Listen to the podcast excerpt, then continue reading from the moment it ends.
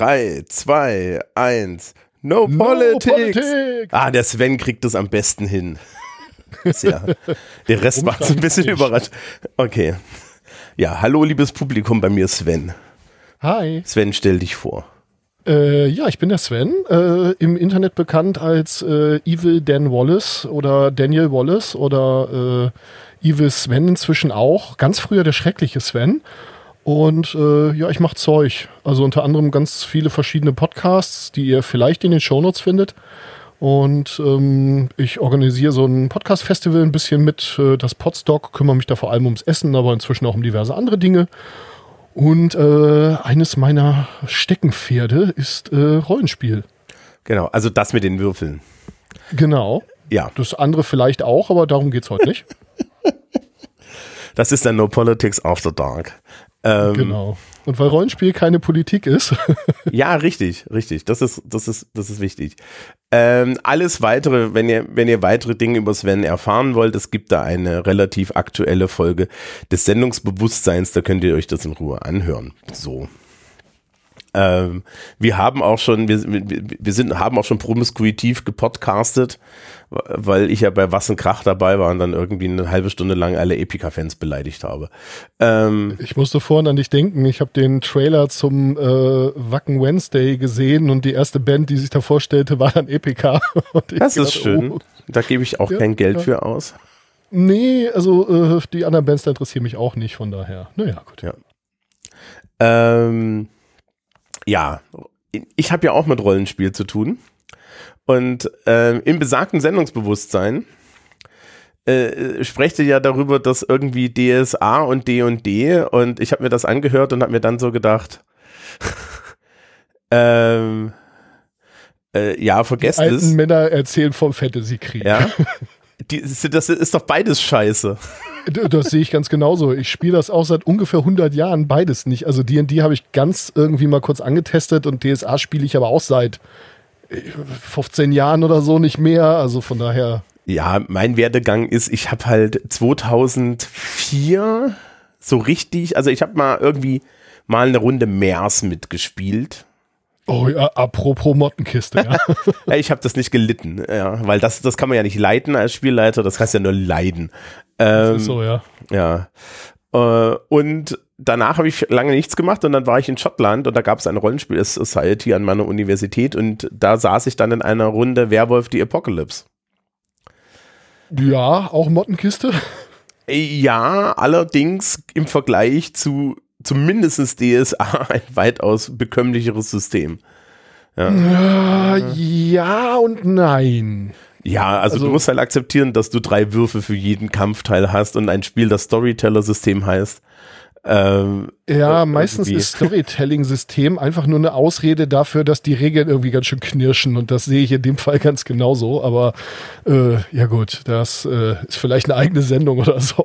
Ja, äh, wir, wir haben schon so festgestellt, äh, äh, wir werden wahrscheinlich nicht alles schaffen und alles auf Wiedervorlage. Also sagen wir es mal so, ne? Also World of Darkness, also die, die Edition, die ich da damals gespielt habe, das würde ich heutzutage nicht ertragen. Ähm, ich habe eine harte Hassliebe mit den meisten Systemen, die ich viel gespielt habe und da gehört definitiv auch die gesamte World of Darkness dazu. Interessant ist da halt, äh, dass das ja eine gewachsene Welt ist. Also äh, man hat ja mit Vampire the Masquerade angefangen und das Vampire-System in sich funktioniert auch okayisch. Und mhm. dann hat man die ganzen anderen Systeme äh, oder die ganzen anderen Spiele, nenne ich es jetzt mal, mit äh, dem ähnlichen, gleichen, wie auch immer System dann danach gebaut. Das heißt, die funktionieren untereinander auch ganz gut, aber sobald man das Vampire mit irgendwas von dem anderen zusammenbringt, fängt es an zu knirschen. Ja, da muss man ganz schön dran drehen und äh, ein paar von denen, äh, um mal im Bild zu bleiben, mit dem knirschenden Getriebe, muss da ein bisschen nachfeilen und ordentlich ölen und so, dann geht das auch. Die, die größte Lüge, die sie zu The World of Darkness je erzählt haben, ist, dass die, die Systeme interoperabel sind. Das, das ist die einzige große Lüge, ja. Also, ja, und dann, also vor allem nicht nur die Systeme, sondern auch äh, der Fluff, also das, äh, was halt, äh, ich sag mal, Story und Erzählung ist. Wenn du dir die Vampir-Clans an durchliest, dann hassen die sich alle. Wenn mhm. du dir die Werwolf-Stämme, heißen sie, glaube ich, durchliest, dann können die sich alle zumindest nicht leiden. Vampire ja, und Werwölfe sind inkompatibel, Magier stehen sowieso komplett draußen und also niemand in dieser Welt kann irgendwen anders leiden und niemand hat, wenn man sich jetzt an das hält, was da in den, in den Büchern steht, was sowieso nochmal ein anderes Thema ist, ähm, äh, kann irgendwie miteinander spielen. Also eigentlich. Man macht das dann trotzdem, aber eigentlich ignoriert man das, was da geschrieben steht. Ja.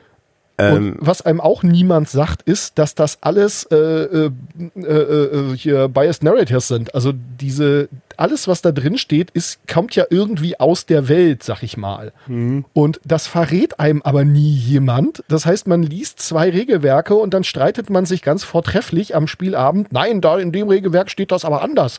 Und ja, das steht da auch unterschiedlich drin, weil das eine aus der einen Sicht, das andere aus der anderen Sicht erzählt ist. Jetzt mach was draus. Wenn man das weiß, ist das cool. Wissen die meisten aber nicht. Ähm, also die Werwolf-Clans, die mögen sich noch halbwegs, aber die, ähm, ja, also da, das ist das eine und das andere ist halt auch so, so, ne, Werwolf hat ja dieses Konzept mit dem Umbra, mit dieser mhm. Geisterwelt, mhm. was für alle anderen bedeutet, dass Werwölfe einfach aus, ja, so, so du, du kannst, du kannst im Endeffekt so einen Werwolf-Drop machen. Ja, genau. Die sind plötzlich einfach da. Game Breaking. Ja. ja, also so Vampire brauchen sich auch, also wenn, wenn die Werwölfe ein Interesse hätten, die Vampire wegzumachen, dann würde das halt einfach passieren. Ja. So. Genau, also das, ist, das sind lauter solche Sachen, ne? Und das war, es war, auf der anderen Seite ist es, ist es lustig und es ist vor allen Dingen dafür, dass sie immer behauptet haben, es geht darum, eine gute Geschichte zu erzählen, ist es total crunchy. Ja, und äh, es ist halt auch ein, also da werden, was, was das ist, erklären wir dann wahrscheinlich später. Ähm, es ist halt auch ein Power-Game geeignetes System ohne oh Ende. Gott, ja.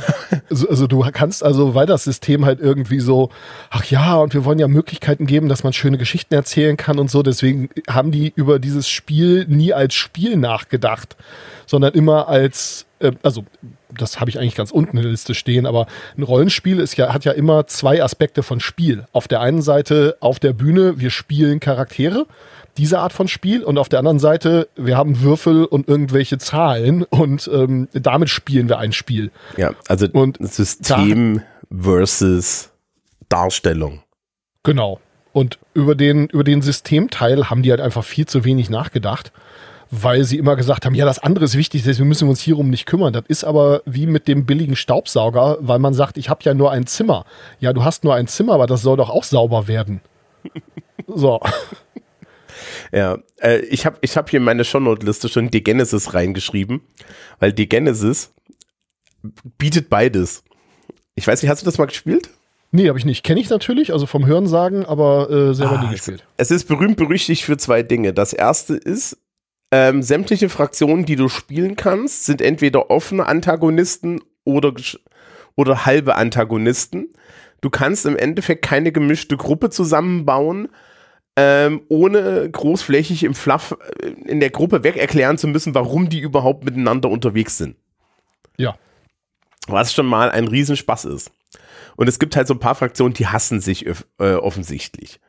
Und das zweite ist, dass zumindest in der ersten Edition, die ich hier im Schrank liegen habe, man einen Nahkampfangriff machen konnte und weil der Schaden und der Nahkampfangriff getrennt waren, und die, der Schadenswurf Bullshit war, konnte man mit einem Bienenhändler jemanden angreifen und hat im Schnitt null Schaden gemacht. Ja, total logisch. Ja. Und dann haben sie versucht, das irgendwie noch hinzukriegen, ja, und solche Sachen. Also, hm. Na gut. Ähm, ja, ja also das ist schön, oder? Wir sind komplett am, wir sind komplett wir haben an noch der nicht Struktur mal erklärt, vorbei. worüber wir eigentlich reden wollten. Genau, wir wollten eigentlich über Rollenspieltheorie reden. Richtig. Ja. Was ist denn Rollenspieltheorie? Äh, für jedes Nerdfach muss es eine entsprechende Theorie geben. Weiß okay, ich nicht, ja. das ist dein Thema. Ich mache jetzt Nein, hier den also Lehrer, erzähl mir, mir das mir, doch mal, Sven. Ja, das ist, äh, danke für die Frage. Äh, der Vortrag hat mir auch sehr gut gefallen bis hier. Das ist natürlich ein sehr interessanter Aspekt, den du da aufbringst. Ähm, ja, wieso denn bitte Theorie steht natürlich auch in meiner äh, mögliche Punkte in einer möglichen Reihenfolge-Liste, äh, die ich hier vorliegen habe.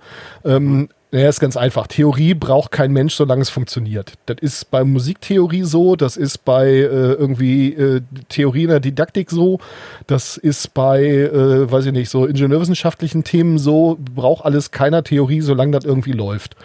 Und ähm, natürlich haben sich irgendwelche Nerds mal hingesetzt und sich mal überlegt, wie kann man denn mal, äh, Entschuldigung, äh, ich mache das nochmal, äh, irgendwelche Nerds, äh, mutmaßlich GermanistInnen, hingesetzt und sich überlegt, wie kann man denn mal irgendwie so einen theoretischen Unterbau unter unser Hobby äh, bauen, um das möglichst schlecht für alle zu machen. Nein. Und ich finde das ganz cool, weil es mir zumindest immer dann weiterhilft, wenn es mal knirscht in der Runde. Das heißt, wenn ich irgendwie am Leiten bin, was ich meistens bin, oder wir am Spielen bin und irgendwie, irgendwie funktioniert es einfach nicht. Wir haben irgendwie eine dysfunktionale Runde, irgendwie arbeitet man irgendwie gegeneinander und nicht die lustige Art, wo alle hinterher so, oh ja, geil, aber beim nächsten Mal kriege ich dich, sondern irgendwie nur so, ah, man kommt irgendwie nicht voran und ja, es, es passt irgendwie einfach irgendwas nicht. Und dann finde ich sinnvoll, sich einfach mal anzugucken, okay, was passt denn nicht? Passt es nicht, weil wir unterschiedliche Ideen haben, wie diese Spielsitzung hier aussehen sollte? Passt es nicht, weil wir irgendwie mit dem System nicht klarkommen? Passt es nicht, weil die Charaktere irgendwie inkompatibel sind? Was ist denn hier eigentlich los? Ja, also ich würde das so ein bisschen zusammenfassen mit das Problem bei Tabletop Roleplaying Games was ja so der, der englische Name ist, also bei Rollenspielen, ja. ist Tischrollenspiele, wie äh, viele Lapa sagen. Weißt du, das erinnert mich immer an diese eine Karte aus Munchkin, auf der steht, Lab frisst dein Gehirn. oh, Lab-Bashing, sehr gut. Bin ich auch dabei, sofort. Es ist, es ist, ja. Äh, der andere Labwitz ist, dass, dass wenn dich jemand mit einem Latexhammer auf den Kopf trifft, äh, du danach den Treffer ignorieren darfst. Genau. Das ist halt auch ein gängiger kannst. Spruch beim, beim äh, hier äh, Lab einfach einem mit der Faust eine in die Schnauze hauen und dann sagen, den darfst du ignorieren. Ja. Ähm, die, dass, dass im Endeffekt wir jetzt zwei, zwei Ebenen haben. Wir haben auf der einen Seite eine Art Spielsystem mit einer Realitätsabbildung durch Wahrscheinlichkeiten, meistens dargestellt durch Würfel, nicht immer. Ja. Ähm, Karten und, ziehen, Erzählungen, was auch immer, ja. Ja, also es gibt im Endeffekt immer eine, ähm, ein, ein System auf irgendeine Art, die Unwägbarkeit der Welt darzustellen. Ähm, Sehr schön formuliert, ja. Und auf der anderen Seite ist es aber ein im Endeffekt Improvisationstheater mit Regeln. Ja, zum einen diesen Regeln für die Unwägbarkeit, aber dann halt meistens auch noch ähm, sozialen Regeln und Regeln für äh, den Charakter, den du darstellst, weil du dir vorher meistens überlegst, in welchem Rahmen du selber improvisierst. Du improvisierst also nicht zu 100% frei, sondern du hast für dich eine Vorgabe, was eigentlich was Gutes ist, weil Kreativität funktioniert mit Limitationen besser. Amen. Und jetzt haben wir diese zwei Ebenen und diese zwei Ebenen muss man zusammenkriegen und das heißt, man muss sich tatsächlich darüber Gedanken machen, ähm, was läuft denn hier schief, wenn wir keinen Spaß damit haben. Genau, und liegt es einfach daran, dass die Leute, die mit mir am Tisch sitzen, alles Arschgeigen sind?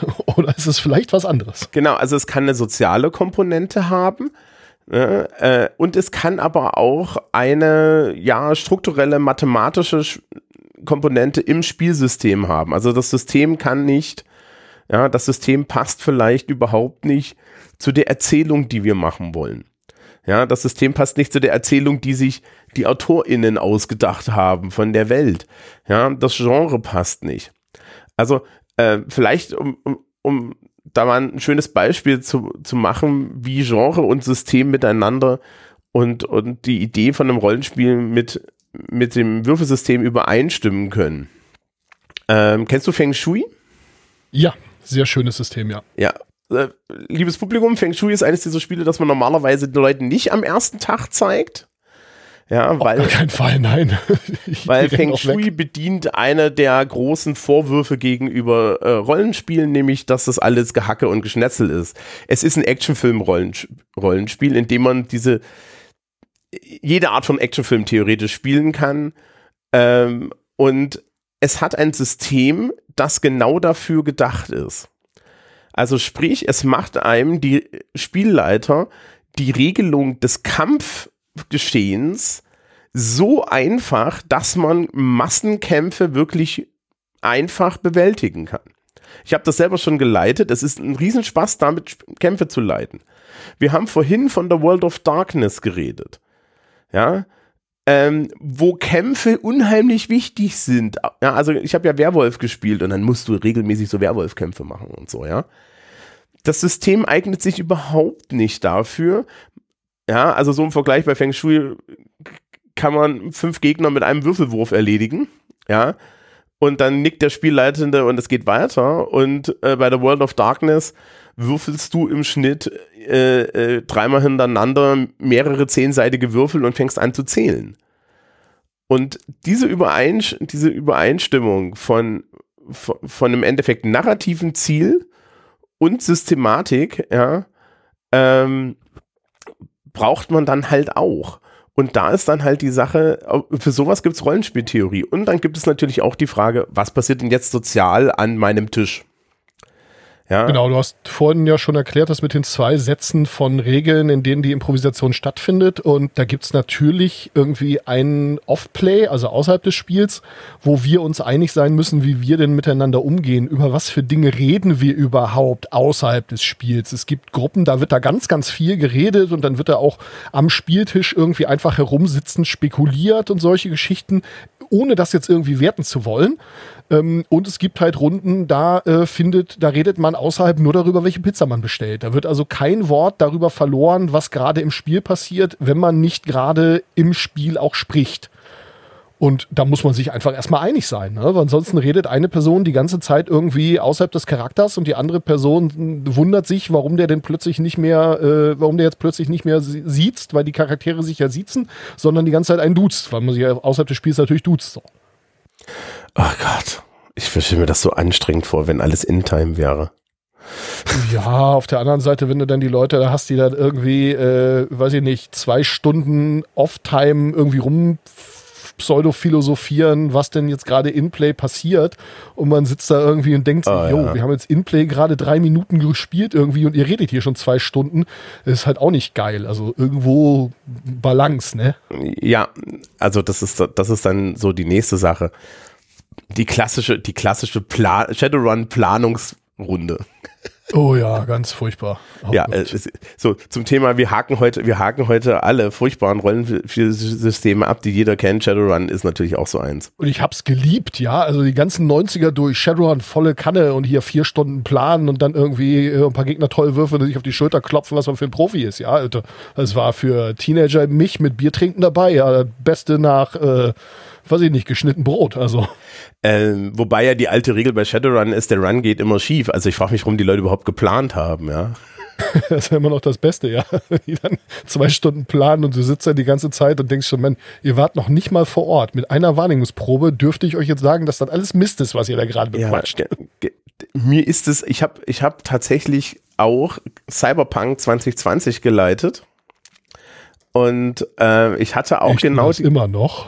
Ja, also, also äh, ich, ich hatte äh, tatsächlich auch so eine Gruppe, die haben ihren Auftrag gekriegt, dann haben sich alle hingesetzt, dann haben sie das alles ausgeplant und sie waren noch nicht vor Ort. Und dann stehst du als Spielleitung so da und denkst so, ja, Real Reality ensues. Ja, genau das. Am besten war irgendwie die eine Truppe, die ich losgeschickt habe, sie sollen LKWs entführen für irgendeine Korb. Und die natürlich, da sind Waffen drin. Und ich so, ne. Es ist auch richtig geil, wenn irgendwer einfach mal irgend auf, auf total dünner Datenlage irgendeine Behauptung aufstellt und am nächsten Spielabend spätestens hast du das dann gesagt. so. ja. Aber das hast du doch gesagt, dass da Waffen drin sind. Nein. Nein. Habe ich nicht. Ja doch, das hast du gesagt. Davon, dass du es wiederholst, wird es nicht wahrer? Nein, es war, es war vor allem, es war ein One-Shot, es war sehr schön. Und sie haben dann am Ende auch den LKW aufgemacht und festgestellt, dass, waren, dass da äh, die, dass die kompletten Büroartikel von Militech drin waren. Ähm, ja. Und dann haben sie mich alle gehasst. Und ich so, ey Leute, also ihr habt euch eingeredet, dass da Waffen drin sind. Nur weil das eine Waffenfirma ist, heißt das nicht, dass sie nicht Klammeraffen brauchen. Ja, ja ist, auch die müssen Rechnungen schreiben. Ja, also ich wollte es euch nicht sagen. Cyberpunk ne? noch auf Papier. Ja, also, also, ich wollte es euch nicht sagen, aber das Papier ist teuer. Ähm, und Jetzt hätte ich fast Papiermangel gesagt, aber das wäre da schon Politik gewesen, oder? Nein, das geht noch. Ich, so, ich habe noch nicht rausgefunden, was ich, was ich mit Menschen mache, die das brechen wollen. Ich bin ja verleitet, das rauszufinden, aber das, das ist vollkommen okay. Das ist vollkommen okay. Das endet, das endet wahrscheinlich in Spenden. Okay, dann kann ich mitleben. Gibt gerade genug Dinge, die. Nein, oh, oh, oh, es wird eng jetzt hier. Ja, genau, so. genau. Das ist, das ist, das ist überhaupt kein Problem. Irgendwie sowas. Wahlweise, wahlweise, wahlweise irgendwie herausfinden, dich irgendwelche peinlichen Dinge tun lassen. Hallöchen. An Helene, eine, zu einem Helene Fischer Konzert gehen oder sowas. Ah, das würde mich sogar aus äh, Sicht Bühnentechnik und äh, solche Dinge sehr interessieren, weil die echt abgefahrene Sachen machen. Unter anderem haben sie mal so Industrieroboter eingesetzt, um Bühnenteile zu bewegen. Und das würde ich mir in der Tat ganz gerne mal aus der Nähe angucken. Das Kann ja dann Kopfhörer tragen, dass die Scheiße nicht hören muss. Das, das, ist, das ist so ein bisschen die Variante von Too Kinky to Torture, ne? ist so, ja. Ähm, wer das nicht kennt, das ist ein Trope von TV Tropes. Ähm, yep. Das ist, ist ja, es, es, findet auch in den Rollenspielen statt. Okay, äh, gehen wir mal ein bisschen strukturierter vor jetzt. Wir haben jetzt also erklärt, warum man Theorie braucht. Theorie braucht man, weil äh, interessanterweise das eigentlich ein mehrdimensionales Spiel ist, wo Dinge schiefgehen können. Und weil es ein mehrdimensionales äh, Spiel ist, wo Dinge schiefgehen können auf verschiedensten Ebenen, sollte man halt auch eine Ahnung davon haben, wie das funktioniert. Für mich als Lehrkraft irgendwie dann so eine Sache, wo ich denke, aber das ist doch alles logisch, aber ich habe immer wieder festgestellt, dass es nicht unbedingt logisch ist. Ja, äh, dass, dass es den Leuten so eingeht. Okay, womit wollen wir denn anfangen? Ich hätte gesagt, wir sprechen jetzt erstmal ganz kurz darüber, was eigentlich ein Modell ist, denn es läuft oft darauf hinaus, dass man bestimmte Aspekte im Rollenspiel als Modell erfasst, sprich sie vereinfacht, verkürzt äh, darstellt, um dann überhaupt erstmal Begriffe zu haben, über die man reden kann und um dann diese Begriffe oder diese Aspekte in Relation zueinander setzen zu können. Und ich habe gerade zwei ganz wichtige Dinge schon gesagt. Äh, ein Modell ist immer ein vereinfachtes Abbild von etwas, was irgendwie real existiert. Und das heißt, immer wenn irgendjemand ein Modell bildet, dann kommt irgendwer um die Ecke, sagt, nee, das Modell ist aber nicht gut, denn das ist an der und der Stelle zu unpräzise. Und dann kann man, an, kann man oft wirklich sagen, ach nee, es steht dort drüber, dass es ein Modell ist und die Definition vom Modell ist vereinfachend. Also, wenn jemand ein Modell vorwirft, das es ja nicht alles abbildet, dann, ja, sechsten Sätze, äh, sechsten Sätze, du weißt schon, ja. hier, ne? Mhm. Null Punkte. Null Punkte, zero Point. Ja, also ähm, und die Modelle beschäftigen sich mit der Frage im Endeffekt, äh, wie man jetzt so eine Rollenspielrunde beschreiben kann. Genau. Da gibt's, äh, also das, worüber wir reden, ist alles alter Scheiß. Äh, da reden wir also irgendwie von 80er bis 90er. Also ich glaube, wir haben irgendwie, oder ich habe zumindest in meiner Liste hier nichts irgendwie äh, der letzten 20 Jahre dabei. Ähm, da hat sich durchaus einiges getan, aber diese ganzen alten Modelle, die funktionieren durchaus und äh, von denen sollte man meiner Ansicht mal gehört haben. Und äh, es gibt dazu zwei recht gute Wikipedia-Artikel. Der in der deutschen Wikipravda ist besser als der in der englischen. Ähm, dafür enthält der in der englischen mehr Originalquellen. Und wie immer bei Wikipedia, das Interessante ist eigentlich nicht mal unbedingt das, was im Artikel steht, sondern das, was unten im Quellenverzeichnis steht, weil da geht's dann halt zu den ganzen Originalquellen. Und äh, ja, da kann man also meiner Ansicht nach durchaus mal reingucken. Und so das Erste, was man halt versucht hat, dass man aus spielleitenden Sicht äh, versucht hat, mal zu gucken, kann das vielleicht sein, dass nicht alle Leute, die mit mir spielen, gleich sind, sondern dass die da unterschiedliche Ideen und Ansätze haben und unterschiedliche Dinge aus dem Spiel für sich wollen, dass denen unterschiedliche Dinge Spaß machen. Und äh, ich hoffe, ich spoiler jetzt nicht zu viel, wenn ich sage, ja, das ist wohl so. Ja, also Spielertypen heben wir uns nochmal auf. Ne? Ja. Aber wir, also, genau, Spielertypen im Endeffekt. Das fällt einem ja relativ schnell auf. Ja, ähm, natürlich. Äh, ich, da, da, da fällt mir wieder ein, ich, damals, wir, wir sind, wir, wir haben uns ja als alte Männer schon geoutet, ähm, habe ich noch in der Rollen, im Rollenspiel Usenet gab es tatsächlich auch Leute, die haben eine Rollenspielrunde im Endeffekt wie ein Dungeon Crawler verstanden. Also sprich, der Spielleiter ist e explizit dein Feind. Ja. Und ähm, versucht dich umzubringen, aber das dann halt auch fair. Also, ne? Nicht, Muss äh, sich auch an die Regeln halten, ja. Rocks Fall, Everyone Dies. Wobei Rocks Fall, genau. Everyone Dies ist nochmal was anderes. Ja. Ähm, Sehr schön an der Stelle zitiere ich dann immer das französische Äquivalent, was ein bisschen anders ist. Das ist Ta gueule, c'est magique, halt die Klappe, das ist Magie. ja. Ähm, und die äh, so, so diese Idee zu haben, okay, ähm, das ist also adversial und es ist im Endeffekt wie ein Dungeon Crawler, also sowas wie D&D war es ja nie, war ja nie ein echter Dungeon Crawler, aber äh, Space Quest oder Hero Quest und so Zeug, ja. Ja, Descent hätte ich jetzt gesagt, das neueres ja, Beispiel. Genau. Da kommt's ja auch ursprünglich her von diesem Wargaming, dass du halt irgendwie Figuren auf dem Platz rum, auf dem Blatt rumschubst und das kann man ja speziell mit D&D auch nach wie vor, ich sage jetzt mal rein vom Spielsystem her sehr gut machen. Da mhm. gibt's ja Regeln für Miniaturspiel und Miniaturenspiel und da ist das Regelwerk von Anfang an auch so gedacht, dass man das halt am besten entsprechend spielt. Da gibt es ja auch dann teilweise echt tolle Gelände für und äh, krass bemalte Miniaturen und solche Geschichten und da wird das schon so gelebt. Mhm. Ja, also ich bin ja auch auf der anderen Seite sozusagen unterwegs und spiele Tabletop Wargames und das ist im Endeffekt die andere Seite da, ne? Ja, also ich spiele in dem Fall halt ja, äh, Battletech und MechWarrior. Äh, das sind dann zwar zwei getrennte Systeme, aber in der gleichen Welt. Und äh, da spielt man halt auf der einen Seite die Charaktere, in dem Fall irgendwie eine Söldnereinheit ist der Klassiker, die da schon irgendwie auch mal ihre Mafia-Kontakte pflegen müssen und irgendwie rausfinden, wer den Techniker entführt hat und keine Ahnung was. Und auf der anderen Seite schiebt man dann halt da wirklich seine Miniaturen über, in dem Fall die virtuelle Platte. Und äh, ja, der Ausgang dieser, dieser Plattengefechte, was, was beeinflusst natürlich auch massiv das Rollenspiel und umgekehrt. Ne? Wenn du vorher deine Intelligence irgendwie anständig gemacht hast, dann hast du halt Vorteile auf der Platte und umgekehrt.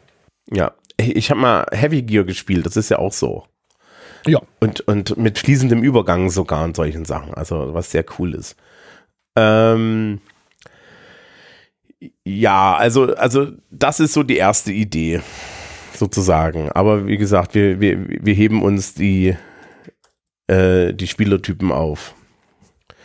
Ähm, ja, was kommt dann als nächstes in deiner magischen Liste? In meiner magischen Liste kommt als nächstes im Prinzip, wenn wir es jetzt so ganz allgemein halten, die Aufteilung von Spielprozessen oder Prozessen im und um das Spiel den Tisch herum. Also Threefold Model, Big Model, die, die Geschichte. Also wir gucken uns nicht, ähm, gucken uns nicht die, die Spielenden an, sondern wir gucken uns halt den Prozess an und versuchen den in Teilprozesse auseinanderzunehmen. Ja, ne, und das, also das Threefold Model ist irgendwie aus den 90ern. Und da ist die Idee, ich habe halt im Endeffekt einmal das Spiel, also das technische Spiel, also das mit den Würfeln und den Zetteln. Ich habe das Drama, das dramaturgische Spiel und dann habe ich im Endeffekt die Simulation der Welt. Wobei ich jetzt schon dastehen würde und sagen würde, ja, aber ist das nicht dasselbe wie das Drama? Äh, ja, also äh, ich glaube, Drama ist tendenziell eher, ähm, also sagen wir es mal so, an, an den Game-Aspekt kann man halt so, ähm, so, so, so Label wie gewinnen, verlieren, äh, fair, unfair ranhängen. Mhm während man, während das Drama halt äh, das ist, wo solche Aspekte schwierig sind, wo es dann also wirklich ums Charakterspiel geht, nicht im Sinne von äh, bin ich äh, äh, viktoriös aus einer Situation hervorgegangen, sondern ähm, ja, das, das, das eigentliche Bewegen und der, die, die Simulation ist dann halt das mit den Zetteln und den Würfeln. Aber ja, man merkt schon, die Definition ist da nicht einfach und die, diese ganzen Aspekte, wie gesagt, Modell, die Idee ist, es zu vereinfachen. Ähm, natürlich beeinflusst das einander. Denn beispielsweise äh, gibt es ja viele Systeme, in denen es sowas wie Vor- und Nachteile gibt oder in denen es Charakterklassen gibt. Und äh, da steht dann halt eine Regel drin, die besagt, du darfst als Kampfmönch keine äh, Waffen benutzen, sondern nur deine Hände. Ich ziehe mir das jetzt gerade irgendwo her, ne? Ähm, und äh, wenn du äh, dann doch eine Waffe benutzt, dann bekommst du keine Erfahrungspunkte für diesen Spielabend.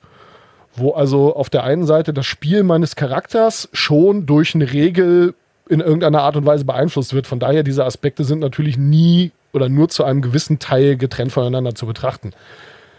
Es hilft aber natürlich, denn wenn meine Leute irgendwie unglücklich sind, ähm, dann kann ich mir schon die Frage stellen, okay, auf welcher Ebene sind die denn unglücklich? Sind die unglücklich, weil ihr Charakter gerade durch eine Scheißzeit geht?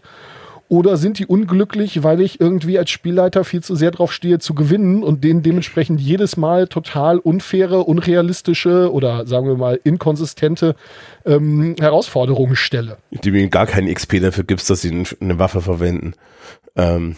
Und, und auf der anderen Seite halt, wenn man dann sagt, so, Mensch, äh, dein Charakter war da in einer totalen emotionalen Ausnahmesituation und hat sich danach irgendwie zwei Tage gegrämt, wie er denn gegen seine äh, seine Schwüre irgendwie verstoßen konnte und zu einer Waffe greifen. Also so die äh, Batman of the Future Origin Story, wo Batman irgendwie einen Herzinfarkt kriegt im, äh, in, in einem Einsatz, sag ich jetzt mal, und dann zu einer, zu einer Schusswaffe greift.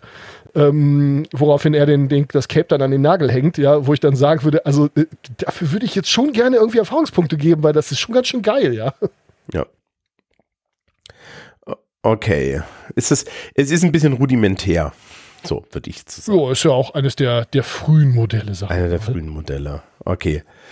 Ähm, was ist denn jetzt so das, was du für am geeignetsten hältst? Ah, also Big Model ist das, wo ich sage, das hat mir irgendwie am meisten gegeben. Das kommt halt aus der Forge-Ecke. Das war also so äh, das Rollenspielforum mit dem größten Theorieanteil, wo ganz viele dieser, dieser Systeme irgendwie herkamen. Und ähm, ja, das heißt nicht umsonst Big Model, weil es halt wirklich versucht, den kompletten, ähm, den kompletten Prozess irgendwie abzubilden. Und dementsprechend wird es auch ein bisschen komplexer. Also ganz ehrlich, nichts, was irgendwie durchschnittlich begabte Menschen nicht auf die Kette kriegen, wenn sie Bock drauf haben. Ähm, Im Wesentlichen ähm, macht man vier Klammern, die also immer den, also jede, jede Klammer beinhaltet also die Unterklammern mit. Mhm. Und man sagt als erstes Mal, gibt es halt zwischen der Gruppe einen Social Contract, also einen, einen sozialen Vertrag, der natürlich nicht niedergeschrieben ist in aller Regel, wobei es auch durchaus Leute gibt, die sagen, nö, man sollte das durchaus mal aufschreiben, was man hier vorhat, zusammen zu tun. Halte ich für so mittelsinnvoll, aber gut gibt's. Es hängt ja. davon ab, mit wem du zusammenarbeitest. Ja. ja. Also, das ist, ich kenne das von der Arbeit ähm, die gerade mit jungen Kindern, gerade zum Beispiel in so Mittelschulen, ne, so Hauptschulen und so, geht man eigentlich immer hin und macht einen Klassenvertrag, wo alle die Regeln gemeinsam aushandeln und dann auch auf einem großen Zettel unterschreiben, dass sie sich dran halten. Ja. Und das hat den großen Vorteil, dass man darauf zurückrekurrieren kann. Jetzt können wir natürlich sagen, okay, das sind aber alles, wir sind alles erwachsene, eigenständige Menschen, die hier sind, um Spaß zu haben. Aber je nachdem, wie der Spaß so aussieht und je nachdem, wie die Menschen sich so gegenüberstehen, kann ich damit halt auch jede Menge Drama äh, aus dem Weg bringen. Ich meine, dieser Podcast hat ja auch eine sozusagen eine Gruppenvertragsregel, ne? Irgendwas mit Politik, beziehungsweise genau, den Mangel an. Genau. Also du darf, man, es soll nicht um aktuelle Politik gehen. So. Ähm, und das ist, eine, das ist im Endeffekt ein expliziter Stück des sozialen Ver, äh, Vertrags dieses Podcasts. Ja? Und Absolut. die ist expliziert. Und, und, implizite Dinge sind, dass wir hier irgendwie uns respektvoll begegnen und äh, keiner von uns versucht, dieses Gespräch zu, zu gewinnen. Das ist, glaube ich, ganz klar. Da haben wir nicht drüber gesprochen, aber dafür kennen wir uns gut genug. Es wird auch schwierig. ähm, es wird spannend. äh, äh, nein, nein. Ich, ich, soll ich dir vorher dann zur Vorbereitung dieses, dieses 50-seitige Dokument mit den Gesprächstricks schicken, das ich mal auswendig gelernt habe? ja, jetzt versucht das schon wieder hier mit so mir Hausaufgaben aufgeben und so. Den Trick kenne ich schon. Ja, ja, genau. Nein, wir lassen das. Wir stellen mal einen Moodle-Kurs dafür. das ist selbstverletzendes Verhalten, ja, aber na, nichts anderes. Nein, das ist, das ist, ähm, genau. Also, also es kommt immer drauf an. Ich glaube, dass es hin und wieder gar nicht so schlecht ist, bestimmte Dinge äh, explizit zu machen. Das ist aber manchmal auch die Aufgabe der Spielleitung. Also dass die Spielleitung zum Beispiel hingeht und sagt, so liebe Leute, äh, ihr plant hier gerne äh, vier Stunden eure Shadowruns, das machen wir nicht mehr, darf ich euch vorstellen. Klonk, das ist ein Wecker, der läuft genau 30 Minuten und in 30 Minuten fährt euer Auto. Ich habe mal genau darunter unter dieser Prämisse eine äh, Rollenspielrunde vorbereitet oder ein Abenteuer vorbereitet für, da merkt man, was DSA, also ich aus dem DSA komme, dass ich es immer Abenteuer nenne, ähm, für eine Convention, wo man ja irgendwie einen relativ engen Timeslot hat, den ich halt immer gerissen habe. Und da habe ich wirklich eine Uhr stehen gehabt, also eine Küchenuhr einfach. Und ähm, die habe ich dann halt vorgedreht. Ja, ihr wollt da hinfahren, dauert eine halbe Stunde, Uhr eine halbe Stunde vorgedreht. Und dann war da halt wirklich so ein rotes, rotes Stück Isolationsband hier äh, auf der Uhr und ähm, der äh, Moment X, wo der Mülleimer, um den es ging, geleert wurde, da hatte jemand was reingeworfen. Dummerweise stand der Mülleimer in einem Bankfoyer und war an der Wand festgeschraubt. Ähm, ja, die, der Zeitpunkt kam immer näher, ne? Und dann, ja, fahren wir nochmal zurück. Ja, dauert eine halbe Stunde. Äh, Moment, nein, nein, wir fahren doch nicht zurück. Ja. Ähm, ich habe in meiner aktuellen Runde äh, benutzen wir so ein, wir benutzen so ein, so ein, so ein Game, äh, weiß nicht, ob du kennst das bestimmt auch, diese, diese, diese Game-Plattform. Ja, wo man ja, so die 20 und wie sie alle heißen. Ja, weniger, weniger Roll 20, mehr so World ja, Anvil mäßig, ne? Also wo du deinen ah, ganzen okay. Kram einpflegen kannst, was für äh, äh, Internetspiele schön ist, weil das heißt, die Leute haben getrennt zu, Zugang und so. Und also wie die in die Beyond so geraffeln, ne? Und äh, da ist ein Kalender drin. Und ich bin dann halt hingegangen und habe je, und, und führe als Spielleitung halt so den Kalender mit, wann ist was passiert. Das hat also alles ein Ingame-Datum. Und ähm, jetzt gibt es halt etwas, das hat ein, das hat eine Ingame, das hat ein Ingame-Datum. Bis zu dem Zeitpunkt wird definitiv etwas passieren und das rückt jetzt vor. Ja. ja. Und das finde ich gar nicht so schlecht und das kann man dann halt auch direkt so zeigen. Okay, dann Exploration. Auf, solch, auf, solch, auf, solche Dinge sollte man sich halt vorher einigen. Das sollten vorher alle wissen. Und ähm, ja, äh, also ich mache es ein bisschen anders, äh, dass ich mich, oder was heißt ein bisschen anders, äh, ein anderer Aspekt, sagen wir es mal so, ist, dass ich mich mit meinen Runden halt in der Regel vorher hinsetze und einmal drüber rede, was wollen wir denn eigentlich spielen? wie soll überhaupt diese Welt jetzt genau ausgestaltet sein? Und jawohl, wir haben gesagt, wir wollen irgendwie so piratig irgendwie unterwegs sein jetzt. Ähm, was stellt euch denn vor? Wollt ihr irgendwie Schiffsgefechte oder wollt ihr ganz viel Tavernenleben? Ähm, wollt ihr irgendwie äh, eine harte Wirtschaftssimulation, wo ständig irgendwie der Goldbeutel leer ist? Oder wollt ihr auch mal einen drauf machen? Ähm, über solche Dinge möchte ich dann gerne mit den Leuten vorher reden. Und es gibt nichts Schlimmeres für mich jetzt, als Leute, die dann sagen, es ist mir eigentlich alles egal, du bist doch Spielleiter, überleg dir mal was. Ja, weil das geht halt ah. schief, ne? Ähm, ich habe zum Beispiel, ich habe, ich habe zum Beispiel, weil das ist gerade, ich habe nach der letzten Runde habe ich halt auch so nachgefragt, ja, ähm, hm, war denn das okay, wie ich das gehandelt habe, ja, oder oder äh, oder wollte, war das nicht okay, weil ich mir die Frage gestellt habe, ja, ist es jetzt so gut so? Und dann habe ich halt erstmal so als Feedback gekriegt, ja, okay, nö, das ist schon vollkommen in Ordnung so.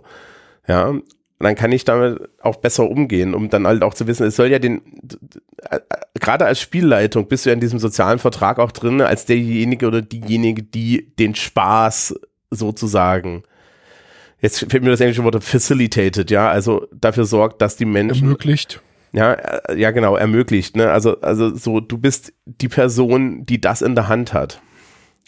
Ja. ja, die zumindest den größten Anteil daran hat. Ich versuche nach jedem Spieleabend zumindest eine kleine Feedbackrunde zu machen und irgendwie zu sagen, so, okay Leute, ihr habt heute irgendwie ganz viel unter euch geredet und irgendwie, um jetzt mal bei den Piraten zu bleiben, äh, in eurer, in eurem Captain's Ready Room irgendwie gesessen und äh, überlegt, was ihr machen wollt.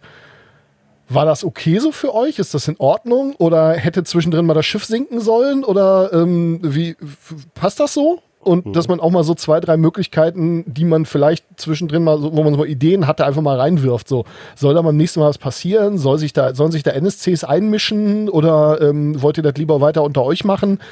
Wie sieht's denn aus? Denn das sind alles Dinge, die das natürlich sehr unterscheiden können. Ob man da, ne, wenn man das Gefühl hat, man, man kommt in diesen Diskussionen in Play irgendwie voran, dann ist das ja toll.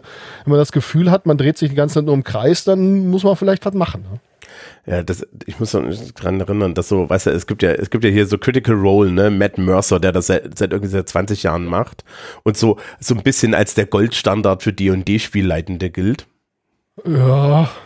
Das Problem ist, man ist eigentlich ist etwas, nein, das ist schönes Entertainment, ja, aber selbst ja, er ja. selber sagt, um Gottes Willen, Leute, ja, ich verdiene damit mein Geld. Das ist ein bisschen wie, äh, wie, wie Sex und Porno. Ja, genau, ja, ja. Das, das, sehr, das stimmt. Ja, also, äh, äh, und das ist jetzt nicht, es ist jetzt nicht weniger wert, es ist schlicht und ergreifend eine ganz andere Art von, von äh, Produkt sozusagen, ja, oder von, von Prozess. Und Wer meint, dass irgendwie Menschen, die äh, Pornografie produzieren, beruflich, äh, privat auch so Sex haben, äh, hat echt irgendwie ein Problem, ja. Ja, also das, das gibt es ja Gegensachen. Das ist, das ist ein Thema mit, mit der Pornografie darüber. So, da, da kann man auch mal darüber reden. Ähm, ja. Die, ähm, und der fragt aber auch nach jeder Spielrunde. Ja, zumindest seine Frau auf dem Heimweg, wie sie es fand. Ja, natürlich. Und das ist, glaube ich, eine ganz wichtige Sache, ja, dass man so ein Gefühl dafür kriegt. Ich habe das halt äh, so aus dieser Lehrerperspektive so und so mal drin, ich mir über die Schulter gucke und denke, war das jetzt okay, war das nicht okay, muss ich mal fragen. Ja.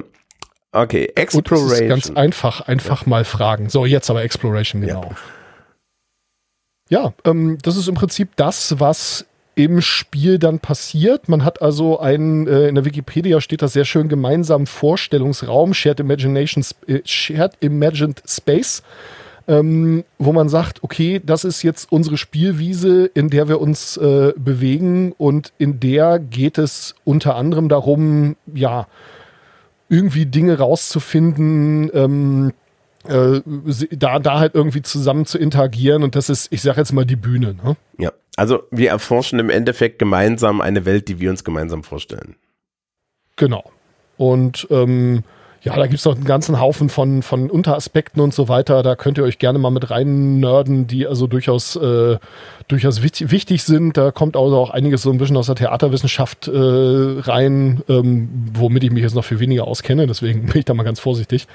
Ähm, aber das ist, das ist dann halt so der Teil, wo dann im Prinzip der Übergang überhaupt erst kommt in das, was man eigentlich als Spiel bezeichnen würde. Genau. Und ein Teil ähm, der Sachen, die man dort im Endeffekt erkundet, also exploriert, ähm, ist die Sachen, wo ich vorhin schon gesagt habe, äh, nicht vorhersagbar. Und ja. damit landen wir dann automatisch bei den Techniques, also bei den Techniken. Denn um nicht vorhersagbare Dinge darzustellen, kann ich jetzt nicht die Spielleitung benutzen. Das ist übrigens auch ganz wichtig. Also Spielleitende haben keinen Bock darauf, alles einfach so. Also wenn ihr einen habt, eine, eine Spielleitung habt, wo ihr wisst, der, die, die würfelt nicht, sondern entscheidet einfach nur, wollt ihr nicht, ja sondern du möchtest selber. Leute, die finden das toll. Würfelloses Rollenspiel war mal ein Riesenhype irgendwie äh, vor 15 Jahren oder so. Ja, aber ähm, würfelloses, aber würfelloses Rollenspiel heißt nicht mittelloses Rollenspiel. Ja, äh, und ich würde halt auch sagen, natürlich kann man sich auch hinsetzen und gemeinsam eine Geschichte erzählen. Und viele sagen ja, Rollenspiel ist das ja auch. Und das ist auch nicht völlig falsch. Aber ähm, man nimmt sich halt einfach ein ganz wertvolles, wichtiges Element, nämlich äh, die, die Option des Scheiterns. Und ja. ein Spiel, in dem ich nicht verlieren kann, hat sicherlich auch seine Vorteile, aber für mich fehlt da halt was. Ja, äh, ich weiß nicht, äh, kennst du Engel? Das Deutsche? Äh, ja, ja, ja, aber ja. hallo. Das mit den Arcana-Karten? Ähm, ja. das, ist, das ist ja nicht im Endeffekt so, so die beste Variante, wie man das macht. Also für das Publikum, man hat im Endeffekt ein Deck mit, einer, mit einer bestimmten Art von Karten, ähm, die immer eine positive und negative Seite haben, wo, wo im Endeffekt zwei Seiten eines, eines Effektes drinstehen. Also sprich, da steht dann auf der einen Seite Bescheidenheit und auf der anderen Seite Habgier. Und die Spielleitung mischt das Ding fächert das auf und die Spielerinnen und Spieler ziehen eine Karte, drehen die um und je nachdem, welche Seite äh, ihnen entgegenzeigt, also welche sie lesen können, müssen sie das einbauen. Es gibt aber auch eine Karte, da steht einfach nur der Teufel drauf. Dann geht's halt von Baum. Und die muss es geben. Weil ansonsten spielen wir eigentlich kein Rollenspiel mehr, sondern eine lange Geschichte voller Mary Sues. Und wer das möchte, kann dann einfach Fanfiction schreiben. Was auch cool ist, aber ist dann halt nicht das, was wir hier machen. Also, ja, es ist äh, auch in der Gruppe langweilig bis zum Umfallen, ne? Doch, wenn die Leute da Spaß dran haben, ist das ja schön, aber für uns ist es halt nichts. Ja, weiß ich nicht. Ich glaube, dass das tatsächlich das, im Zentrum jeder Narrat Narration, jeder guten Narration, deswegen ist meistens sind dann diese Fanfictions auch wirklich furchtbar, steht ein Konflikt. Und es kann entweder ein Konflikt mit der Welt, der Realität oder der Physis auf irgendeine Art sein oder ein innerer Konflikt in den Charakteren oder ein sozialer Konflikt zwischen den Charakteren. Ja, ähm, ohne den ist die Narration nichts wert, weil es gibt im Endeffekt keinen Grund, sie zu führen. Und wenn alles immer super läuft, ja, ähm, dann ist der Konflikt hohl. Weil ohne dass du einen Anspruch im Endeffekt an ähm, daran hast, dass was schief gehen kann, dass es eine Bedeutung hat, wenn was schief geht, brauchst ist, ist im Endeffekt jede Handlung egal. Deswegen ist Superman so unendlich langweilig und man braucht jedes Mal Kryptonit. Ja. Deswegen gibt es Kryptonit, genau das, ja. Ja. Weil sie dann festgestellt haben, dass er im Endeffekt einfach nur die größte Mary Sue aller Zeiten wäre. Äh, ja, Mary Sue steht in den länglichen Shownotes. ja, ähm, äh, was du sagtest, ist, die Narration ist nichts wert. Ich würde beim Spielen, um äh, beim Rollenspiel, um jetzt diesen, diesen Spiel im Sinne von äh, Würfelspiel oder Kartenspiel oder Mensch ärger dich nicht Aspekt halt reinzubringen. Was ist denn ein Sieg wert, wenn äh, Verlieren nie eine Option war? Genau, das ist es. Ne? Und äh, tatsächlich ist, ist das, ähm, ist, ist es das, was die, die Leute zurückbehalten von Rollenspielrunden, auch so von so Kämpfen und so weiter. Meistens die, jetzt machen wir, wir nehmen jetzt einmal die, die, die 40K, äh, die, die, die D&D-Variante, ja, die Natural 20s und Natural Ones, also die, die kritischen Erfolge und die kritischen Versager. Ja, ja richtig das sind, das sind die Sachen, an die man sich erinnert. Aber man erinnert sich nicht daran, dass alles so irgendwie so gut gegangen ist. Ne? Ich spiele bei irgendwelchen Spielen total gerne die Fraktion, die keine Chance hat. Oder äh, die Situation, die keine Chance hat. Denn ich kann ja nur gewinnen. Lernen tue ich eh was, Spaß habe ich da auch bei. Ähm, und es erwarten ja alle, dass ich verliere. Das heißt, wenn ich verliere, wird keiner drüber reden. Wenn ich aber gewinne, erzählen die das noch in zehn Jahren. Ja, ne? Und ist einfacher Trick. Genau. Ähm, zurück zum Big Model. Diese ganzen zufälligen Sachen sind jetzt Techn Techniques, also Techniken, mit denen ich im Endeffekt Dinge darstelle und da kann es halt unheimlich viele geben. Ja. Auch Erzähltechnik, Beschreibungstechnik, ähm, die, also alles, was man halt wirklich benutzt, um in diesem Imaginationsraum unterwegs zu sein, das sind alles die Techniks, genau. genau. Und dann gibt es noch den Begriff Ephemera, das ist dann, wenn es richtig konkret wird. Also was weiß ich, was muss ich würfeln, um einen Zauberspruch zu wirken? Ja, ja. Der, der Prozess des, äh, des, des, des Lebenspunkteabstreichens oder was auch immer. Ich habe das mal äh, nachgeguckt. Äh, es kommt aus dem Griechischen und bezeichnet irgendwelche Dinge, die keine längere Lebensdauer als einen Tag haben. Also als ja, Beispiel steht in der Wikipravda Bierdeckel. Äh, das finde ich ein schönes Bild das Nicht-Greifbare ist ephemeral. Ja. Ephemeral. Es ist, es ist, es ist, das, mit dem, das mit dem Sprachwissenschaftsstudium war eine ganz schlechte Entscheidung. Ähm, genau. Ähm, genau. Und unter diesem allen liegt die Creative Agenda, nämlich die Idee, dass wir gemeinsam irgendwie äh, etwas Kreatives erzählen wollen. Genau, dass wir ein, ein gemeinsames Ziel haben oder ein gemeinsam während des Prozesses auszuhandelndes Ziel, ähm, in dem wir irgendwie äh, ja, kre kreativ tätig sind und ja, irgendwas, was auch immer dann erzeugen. Ja. Genau. Ähm, das ist ähm, eigentlich auch der wichtigste Punkt, der das wirklich komplett durchzieht und wo man sagen muss, also ähm, wenn unsere gemeinsame Creative Agenda nicht stimmt, dann ja, dann geht's halt vor die Wand. Ne? Das ist halt genau der Punkt. Also äh, ein Spruch, den ich irgendwie neuen SpielleiterInnen immer auf den Weg gebe, ist, die Probleme, die Off-Play entstehen, müssen auch Off-Play gelöst werden. Ähm, wenn man, und das hatte ich durchaus schon selber, irgendwie mit seinem, seiner Ex in der Runde spielt und äh, die Charaktere sich überraschenderweise immer in die Haare kriegen, dann liegt das vielleicht nicht daran, dass die Charaktere inkompatibel sind. Ach Gott, ja. Ja. Ja, ähm, also ist lange, lange her, aber äh, ja. einfach mal als Beispiel, was glaube ich alle nachvollziehen können, ja. Genau. Also, also so, so Spielerdynamiken ist, ist eine extra Geschichte. Ja. Ähm, ich, Sie haben hier drei verschiedene äh, Beispiele für diese Creative Agenda und das sind im Endeffekt die Sachen, über die wir schon geredet haben. Also einmal auf der einen Seite Gamism, also ich möchte das Spiel gewinnen, ja. Ich möchte den Big schaffen. Bad besiegen und so, ja. Ähm, das zweite ist Nar Nar Nar Nar Narrativism, Narrativismus, ne? also thematisches Rollenspiel. Ich möchte eine äh, schöne Geschichte erzählen oder wir möchten eine Geschichte erzählen. Und ähm, dann das Erlebnisrollenspiel, die Simulation der Welt, wobei die, das schreiben sie auch in der Wikipedia, ähm, im Endeffekt das irgendwo dazwischen liegt. Also ohne die Simulation der Welt geht's nicht. Ne? Und das ist, glaube ich, ähm, dann, dann auch immer sehr schwierig herauszukriegen. Also deswegen, ich habe vorhin schon gesagt, dass mit dieser Simulation, dass das irgendwie einzeln ist, das finde ich komisch. Ja, weil ich würde halt sagen, die anderen beiden Sachen erklären es ja. Ja, man kann es vielleicht so ein bisschen als, ähm, als, als Welttourismus irgendwie bezeichnen. Mhm. Also man, man hat halt einfach Spaß daran, da zu sein. Und es muss erstmal irgendwie gar nichts groß passieren und es muss irgendwie gar nichts groß sein. Und es müssen gar keine Ziele irgendwie erzeigt sein. Es, es reicht mir eigentlich da irgendwie, wenn die, wenn die Welt vielleicht auch schon so ein bisschen an mir vor, vorbeizieht und man dann mal irgendwie über den gut beschriebenen Marktplatz schlendert oder so, äh, dass man sich einfach fühlt, als wenn man da wäre. Das äh, ist einigen Leuten wichtiger als anderen und das ist ja auch völlig in Ordnung erstmal.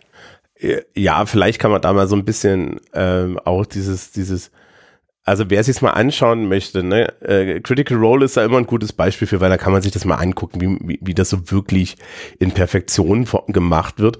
Die können dreieinhalb Stunden Sachen einkaufen und es wird nicht langweilig. Ja.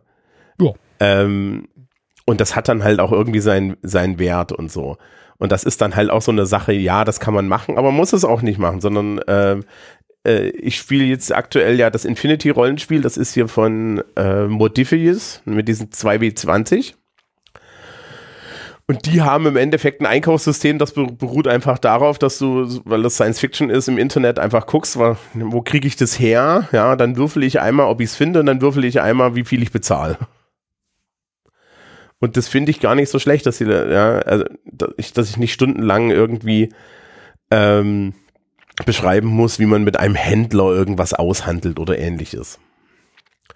Ja. Ist ja auch immer die Frage, in welcher Phase des Spiels man ist. Also ich habe jetzt zum Beispiel gerade eine Runde äh, oder spiele gerade eine Runde, da äh, spielen die im Prinzip die Kinder einer Stadt oder eines Dorfes und äh, als die das erste Mal in die, in die große Stadt irgendwie sind, wo dann halt der Kaiserpalast steht und so und äh, da haben wir selbstverständlich irgendwie den halben Abend eingekauft. Das ist ja ganz klar, ne? Weil natürlich die, die Charaktere einfach neu waren und die wussten gar nicht, dass es überhaupt Orte gibt, wo äh, man eine Auswahl hat bei irgendwas. Weil es gab halt einen Laden und die hatten irgendwas oder nicht oder hatten ja eins von so, ne? So, ja, ich bräuchte einen Eimer. Ja, wir haben hier also Ledereimer und Holzeimer und groß und klein und hier aus Metall, die sind aber ein bisschen teurer. Äh, äh, was? Und mhm. da, dann ergibt das natürlich total Sinn. Auf der anderen Seite, wenn man sagt, so, hier, äh, wir, wir sind jetzt dabei, wir müssen jetzt, wir haben uns, wir haben uns geeinigt, wir wollen den, den König abstechen, jetzt brauchen wir noch irgendwie hier so ein bisschen, äh, so ein bisschen Gift für den Dolch, damit das ein bisschen besser geht hier. Das müssen wir jetzt mal besorgen. Ähm, dann ist im Zweifelsfall das mit so, ja, du würfelst zweimal, ja, du erinnerst dich noch an eine schmierige Gasse, da stand so eine komische, äh, komische Gestalt rum und äh, ja, du besorgst das Zeug, gut ist, kann weitergehen. Ne? Ja, also, ne, es hängt direkt davon ab, äh, was man macht. Aber man kann natürlich alles simulieren. Dann wird es halt ewig lang. Das war immer das Gefühl, das ich von DSA hatte. Ja, nennt sich ja Hartwurst, ne? Weil äh, man das so scheibenweise von der Hartwurst runterschneidet und egal was ist und egal wie in Anführungszeichen, in großen Anführungszeichen wichtig das jetzt ist, es dauert alles immer gleich lang. So, und äh, so schnell Reisen gibt's halt nicht. So nach dem Motto, ja, okay, es, es geht jetzt irgendwie, es muss jetzt irgendwie in dem, äh, in, in dem, äh, in dem großen, irgendwie mehrere Kontinente übergreifenden äh, Politikgeflecht, Intrigen, Gedöns irgendwie weitergehen. Äh, ja, ihr müsst irgendwie zum Hafen, dauert drei Tage, dann seid ihr da. Nein, nein, jetzt muss aber auch noch hier irgendwie ein Orküberfall zwischendrin passieren. Ne? Und wir müssen jeden Abend würfeln, ob ihr, ob ihr das Lagerfeuer ankriegt oder ob ihr da zwei Lebenspunkte verliert. Ja. Ist nicht besser oder nicht schlechter. Also ich habe meine Präferenzen, aber. Oh. Nein, ich glaube, da urteilen wir jetzt einfach mal. das ist, das ist doch scheiß. Also, also, ja, okay, also, aber jetzt weiß ich auch, warum es Leute gibt, die sagen, ja, ich spiele so seit 15 Jahren dieselbe DSA-Runde. Ja, da ist auch nichts passiert. Die sind einfach nicht fertig geworden. Ja? Ja. Wie lang, wie viel Zeit davon seid ihr nach Moria unterwegs? Ja, also. Realistisch halt. Realismus ist sowieso ein ganz, ganz böses Wort, ja. Ja, zum Glück spiele ich ein Science-Fiction-Spiel, wo ich einfach sagen kann, ja, ihr seid jetzt irgendwie mit dem Shuttle drei Tage in, in, in unterwegs, ja. Was macht ihr? Auf der anderen Seite ähm, irgendwie embrace the suck und irgendwie, ähm, ja, wie soll man sagen, so, so Zufallelement, also so Zufallsbegegnungstabellen sind ja nun irgendwann Mitte der 90er zum Glück außer Mode gekommen aber dass ich dann nochmal irgendwie so einen Würfel schwinge und sage, mögt ihr eigentlich eher hohe oder eher tiefe Zahlen und dann äh, mal einmal kurz Würfel ähm, und wenn die hohe Zahlen gesagt haben und da liegt eine Eins, dann sage ich, ja, ist alles geil, als ihr zwei Tage mit dem Shuttle unterwegs seid, ähm, geht da plötzlich so eine rote Lampe auf dem Armaturenbrett an. so, äh, wieso denn nicht? Ja, auch einfach mal Tempo rausnehmen und die Unwägbarkeiten der Welt dann an der Stelle einfach mal in den Weg kommen lassen denn, wie du vorhin schon sagtest, eine Spielleitung, die immer alles nur entscheidet, ähm, aus was für Gründen auch immer, das willst du halt auch nicht. Ja, das erinnert mich daran, dass ich eine Kopie des Toon-Rollenspiels liegen habe. Das sagt mir jetzt mal nix. Man spielt Toons, also oh, Cartoons. Ja. Und hier gibt es Silly Tables. Und ich, ich äh, und es gibt, also äh, es gibt zum Beispiel eine Call Me a Taxi Table wo du mit 2W6 drauf würfelst. Und da kommt halt auch, da kann halt auch ein Dragster kommen oder eine Yacht oder ein Skateboard. Oh, wie geil ist das denn? Und eine 747. Oh, finde ich total und, gut. Und, und so, ja, ähm, es, es, es, es gibt hier mehrere so Tabellen. Unbelievable Silly Species Table. Ja.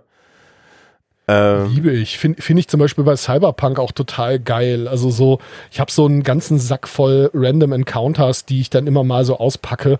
Und äh, bei mir kann es bei Cyberpunk zum Beispiel immer mal passieren, wenn man in so eine Urban Combat Zone reinfährt oder so, dass man da in eine Polizeikontrolle kommt und da steht dann nämlich die Punk-Polizei.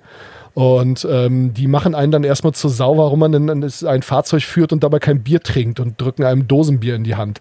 Und solche Geschichten, ja. Und ähm, sowas, sowas muss dann halt auch sein. Ja, natürlich ist das in Ordnung, wenn man da einfach nur hinfährt, aber äh, äh, ja, es, es müssen, es muss die, es, es passieren einem doch im Alltag auch einfach so bescheuerte Sachen ständig, ja.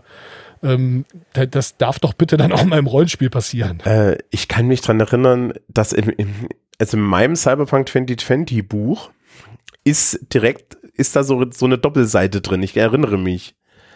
Wo man dann auch drauf würfeln ja. konnte und so, ne? Weil das ist natürlich auch aus der Zeit, wo es solche Tabellen noch gab. Genau, und ich finde das gar nicht schlimm. Also Nö. man muss, ich meine, im alten DSA 3 konntest du halt wirklich irgendwie das Wetter auswürfeln, du konntest auswürfeln, äh, halt so random Encounters irgendwie seitenweise, also mit W100 irgendwie und ja. dann noch Untertabellen und all so ein Zeug irgendwie und das dann noch nach unterschiedlichen Gegenden gestaffelt und dann konntest du auch noch auswürfeln, was es da für Kräuter gibt, die man nachts im Wald suchen kann und Oh Gott. Ja, kann man alles, kann man alles machen, wenn man das möchte, aber ich würde sagen, muss jetzt nicht unbedingt sein, ja. Ähm, die, äh, also äh, äh, irgendwie, es gibt, es gibt, weil wir es ja vorhin mit Critical Role hatten, ähm, bei denen gibt es eine legendäre Folge, wo jemand auf der Encounter-Tabelle einen weißen Drachen gewürfelt hat. ja. Das waren dann vier Stunden, ja. Also das war das ist Genau das. Und dann ja. hat man halt zwei Möglichkeiten. Entweder sagt man in dem Moment, ähm, ja gut, das, das, das nehmen wir jetzt an. und das geht jetzt los. Und ähm, ich sag mal, das Schöne ist ja, du hast ja als Spielleitung jederzeit die Möglichkeit, solche Random Encounters halt nicht random zu machen im Nachhinein. Ja. Äh, und wo das, äh, wo der weiße Drache oder das äh, blinkende Licht, das dein Shuttle einen Ölwechsel braucht, ähm, Entschuldigung, einen äh, Plasmawechsel braucht, ähm, ist immer ganz wichtig, dass man irgendeinen Begriff, den man schon kennt und irgendeinen Science-Fiction-mäßigen Begriff wie Plasma, Warp oder so zusammenwirft und dann, äh, weiß ja, und dann die Plasmakupplung langsam kommen lassen. Ne? Ähm, und äh, ja, dann, dann kann man halt hinterher sagen, äh, wenn die, meistens kommt die Idee dann ja auch aus der Gruppe und die Leute sagen sowas wie, es ist doch eigentlich total verdächtig, dass dieses Scheiß-Shuttle jetzt einen Defekt hat. Das Ding hatte noch nie einen Defekt. Und ausgerechnet jetzt haben wir vielleicht jemanden, der uns sabotiert. Dann sagst du als Spielleitung einmal sowas wie, das ist eine gute Frage, die ihr euch auch so mal stellt. Ne? Der Gedanke kommt euch. Ja, und, und schon hast du noch einen Aspekt mit dabei und das ist einfach der Zufall und äh, gerne, immer mit. Ne? Also das, ähm, also ich würde ich würde auch so sagen, da muss man jetzt gar nichts dagegen haben. Ja, ähm, es ist halt wirklich eher so eine Frage, wie, wie oft man es macht. Ne? Also äh, ich ja. musste vorhin, als du von, von, von DSA-Tabellen geredet hast, daran denken, es gab früher so, so Cartoon, äh, so Rollenspiel-Comics schon. Da gab es jemanden mit einer äh, täglicher Stuhlgang-Tabelle. Sehr gut. Nach der Bristol Stool Scale ja, ja. Ich glaube, die hat aber sieben Punkte und W7 ist, ist ja ein relativ ungewöhnlicher nee, nee, nee, nee, wie war das? Das war dann, das war tatsächlich, war irgendwie 23 weich und braun. man man kann es übertreiben. Okay. Total. Ähm, ähm wir haben, wir haben uns, glaube ich, mit diesen Modellen genug aufgehalten. Haben wir. Wollen wir, über, wollen wir über Spielertypen reden? Wollen wir. Okay. Ähm, das große.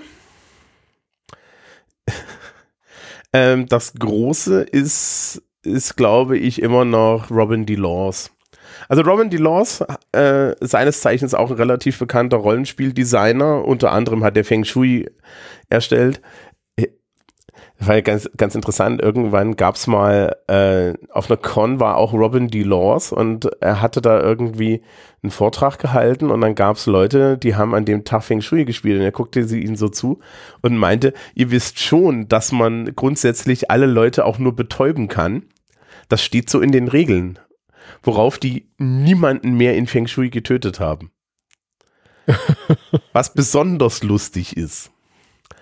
Ja, also äh, Feng Shui steht so ein bisschen in diesem Schrank wie, D, wie, wie PP und P, ja. Also Plüschbau und Plunder ja. ist auch so ein Rollenspiel. Äh, das habe ich auch sehr geliebt. Das Wichtigste war da immer der große Koffer. Ich habe da nur so einen richtigen äh, Rollkoffer mitgebracht mit meinen NSCs. Mhm. Weil man spielte halt, wie der Name schon sagt, äh, spielt mal Plüschtiere. Und ähm, ja, die NSCs wollten dann ja auch da entsprechend gespielt werden. Das ist schon ziemlich witzig, wenn du dann echt irgendwie. Ich habe damals halt schon mit so ja, das waren halt schon alles irgendwie ziemlich üble Typen, wenn man uns mal so gesehen hat, ja. Also, es, waren jetzt alles nicht so die typischen Nerds, sondern alles irgendwie eher so äh, ziemlich breite, Kampfsportbetreibende, äh, bärtige Gestalten und ähnliches. Und wenn die dann da alle mit einem Plüschtier auf dem, auf dem Schoß sitzen, das dann sich natürlich auch bewegt und handelt und zeigt und, äh, und, und, und ähnliche Dinge tut, das ist schon sehr geil. Ja. PP&P so, so ein unheimlich gefährliches Rollenspiel. Ja, da fliegt die Holzwolle, dass man das nicht glaubt. Ne? Also das ist richtig hart. Ja. Hm. Ähm, und äh, Robin DeLaws, um zurück zum Thema zu kommen, hat ja. äh, verschiedene Spielertypen und das ist so der Klassiker. Also ich kenne das auch. Ja, ähm, Zumindest einen kennen alle. Ja, ja. Wir gehen einfach die Liste durch, oder? Das ist, ich muss nur kurz. Genau, lass, lass mich noch kurz sagen, es gibt äh, von 1980 noch äh, ein, äh, ein, ein äh, Artikel namens Aspects of Adventure Gaming von Glenn Blackhouse, wird er, glaube ich, ausgesprochen. Blackhouse könnte auch sein, ähm, wo der schon mal vier spielenden Typen festgelegt hat: Powergamer, Wargamer, Roleplayer und Storyteller. Ähm, und die finden sich ein Stück weit bei Laws dann wieder. Es sei nur erwähnt, dass es da noch äh, ein mehr als 20 Jahre ältere Einteilung gibt, äh, wobei die von Laws ist die, die, glaube ich, allgemein akzeptiert wird. Genau. Ähm, und bevor wir anfangen, mache ich meine kurze Soziologenpause und versuche mal zu erklären, warum das eigentlich Sinn macht. Also wir hatten ja vorhin gesagt, auf der, auf der spielerischen Ebene, wir haben jetzt diese ganzen Theorien. Jetzt müssen wir gucken, wie geht das auf der sozialen Ebene zusammen. Und äh, als Lehrkraft wie auch als Sozialwissenschaftler würde ich sagen, es ist grundsätzlich eine wichtige Idee zu wissen, wie meine Gruppe zusammengesetzt ist. Ja, weil ich muss wissen, mit wem ich es zu tun habe, sonst wird das nämlich für alle keinen Spaß. Ja, und ich muss dann halt auch als Spielleitung wissen, was für Spielertypen habe ich vor mir sitzen, um für die zum einen vielleicht mal einen sozialen Ausgleich zu finden, aber zum anderen auch dafür zu sorgen, dass sie allesamt aus einer Spielrunde oder zumindest im Schnitt aus einer Spielrunde herausgehen mit ähm, dem mit dem Erlebnis, dass sie auf irgendeine Art hier äh, nicht ihre Zeit verschwendet haben und ihnen das persönlich etwas gebracht hat. Und das ist sehr ja. wichtig, weil ansonsten und brauchen wir es nicht machen noch weitergehend, ich würde auch sagen, auch als, äh, als, als Spielleitung sollte ich mich da irgendwie wiederfinden. Denn es gibt sicherlich Leute, die als Spielleitung irgendwie sagen, ich bin hier irgendwie Dienstleisterin, ähm, ich mache, was ihr gerne möchtet, aber ich persönlich habe auch eine Art zu leiten, die ich gerne äh, spiele und sehe mich da auch durchaus gleichberechtigt. Ich darf beim Spielleiten Spaß haben. Es hat lange Jahre gedauert, bis ich auf die Idee gekommen bin. Und ähm, wenn ich halt selber irgendwie eine epische Story erzählen möchte, sag ich jetzt mal, und äh, meine Spieler wollen aber in erster Linie Orks platt hauen, und das habe ich jetzt an der Stelle mit Absicht nicht gegendert, ähm, dann ähm, ja, dann, dann kann das vielleicht sein, dass ich mir vielleicht andere Leute suchen sollte, so und umgekehrt. Ja, also zum Beispiel, äh, ich kann ganz klar für mich sagen, ähm, ich bin jetzt niemand, ich bin jetzt kein Method Actor Spieler, ja, also ich bin auch als Spieler kein Method Actor, ich mag überhaupt nicht dieses, ha, die ganze Zeit in Time irgendwas zu erzählen und so, das bin ich überhaupt nicht, ja, ich bin auch im echten Leben ja nicht so drauf, ja, ähm, und äh, aber Storyteller bin ich sehr gerne, ja, und äh, dass die Geschichte funktioniert. Und das, das kommt natürlich auch mit meinem kleinen inneren Literaturwissenschaftler überein, ja, ähm, und hin und wieder mag ich auch so ein bisschen Power Gaming. Aber gut. Ja. Ja, naja, also ich finde schon, dass so ein bisschen Reiz darin steht, einen gut optimierten Charakter zu haben. Ja? Ja, natürlich. Genau, also äh, Power Gamer. Power Gamer Wollen wir sie mal von oben nach unten nochmal sagen irgendwie? Oder? Nö, wir gehen sie einfach nacheinander durch, dann, dann okay. das ja von alleine. Und das ist ein Podcast. Wer das nicht, ja, wer es braucht, kann sich ja nochmal anhören. Ähm, also Power Gamer. Hier, hier, sind im Endeffekt Leute, die ihre ähm, Charaktere optimieren. Was ich jetzt gar nicht so schlimm finde, ja, ähm, in, wenn es nicht nur eine Fähigkeit ist, weil dann ist es ein eindimensionaler Charakter und der ist scheiße. Ja, aber wenn jetzt jemand sagt, ja. ich möchte gerne ein whatever, ja, also ich bin Sniper und ich kann unheimlich gut schießen und habe deswegen keine Sozialkompetenz. Vollkommen okay, ja. Und so. Ja, ich finde das auch also wenn wir die Helden spielen wollen, irgendwie, die hier, äh, weiß ich nicht, äh, das äh, Schloss stürmen und äh, die, äh, die hübsche Drachin vor dem bösen Prinzen äh, retten, dann, äh, dann, dann sollten wir doch auch bitte in der Lage sein, das zu tun. Also dann sollten wir schon irgendwie wissen, wo das Pointy End von unseren Schwertern ist und dann sollten wir auch irgendwie äh, wen dabei haben, der so ein bisschen äh, irgendwie mit Magie in der Gegend rumschmeißen kann und all so ein Zeug. Mhm. Und äh, wenn unsere Charaktere das aber alles nicht können, weil ihre Werte einfach einfach Rotze sind, dann äh, ist das halt nicht die Kampagne, die wir realistisch, was ist realistisch, die wir spielen können, weil das schief gehen wird. Ja, dann treten wir da die Tür ein und äh, werden direkt mal von den ersten Wachen weggehustet und dann war's das irgendwie. Und ja. Ja. Also, ähm, ich denke mir auch, also du brauchst halt einfach hin und wieder auch jemanden, der in, in das, was er tut, sehr, sehr gut ist. Die, also das Problem mit dem Power Gamer ist im Endeffekt eigentlich wenn das zu reduziert ist. Und es gibt ja noch einen Begriff für, für den bösen Spieler. Ja, interessanterweise äh, hat den nie jemand erlebt, aber das Munchkin. Also sprich der ja. Power Gamer, ähm, daher, liebes Publikum übrigens, deswegen heißt das Kartenspiel so. Monchichi äh, hießen die äh, Puppen dazu äh, auf Deutsch, glaube ich. Ähm, also äh, ja, Munchkin waren diese komischen Nee, Munchkins, Munchkins sind kleine Männchen aus dem Zauberer von Oz. Okay. War da, okay, habe ich das falsch auf dem Zettel? Naja, gut. Monchichi äh. sind diese, sind diese Plüschviecher. Aber der Munchkin ja, ja. ist eigentlich so, ein, so ein, ist, ist ein, eine Art von Zwerg im Zauberer von Oz gewesen und ich weiß nicht, woher das kam. Auf jeden Fall gibt es den Evil Munchkin ja, und äh, das ist im Endeffekt derjenige, der das Spiel als äh, äh, zerstört. Ja, aber das sind eigentlich eher so Menschen wie zum Beispiel Rules Lawyers, also Leute, die die ganze Zeit äh, sagen, ja, das steht so nicht in den Regeln, ja. Ähm, oder aber halt Menschen, die Power Gaming betreiben, aber Power Gaming halt nur betreiben, indem sie die Regeln auch wirklich an jeder Stelle für sich biegen.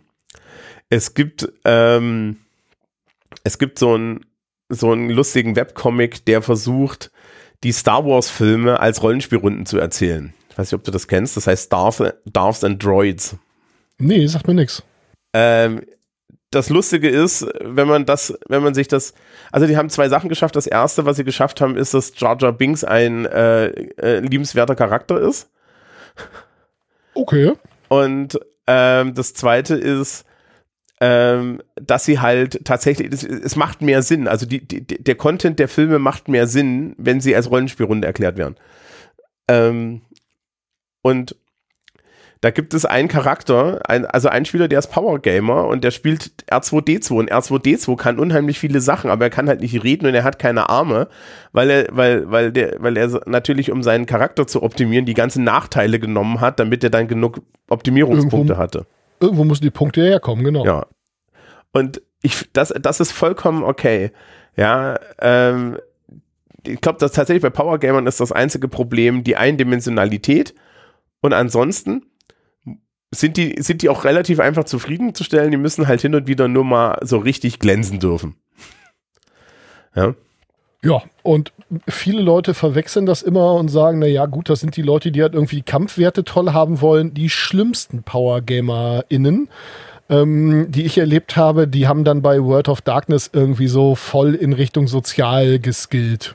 Das ist echt übel. Also wenn, wenn dann irgendwie die, die Regeln sagen, dass du diesem Charakter mit keinem NSC irgendwas absprechen kannst. Das ist also so, so viel schlimmer, als wenn die alles platthauen können, ja. Ja, also gerade in so sozial, ne, also World of Darkness, gerade da die sozialen Sachen sind halt auch stärker gewesen. Das ist, ähm, sowas gibt's auch bei Legends of the Five Rings.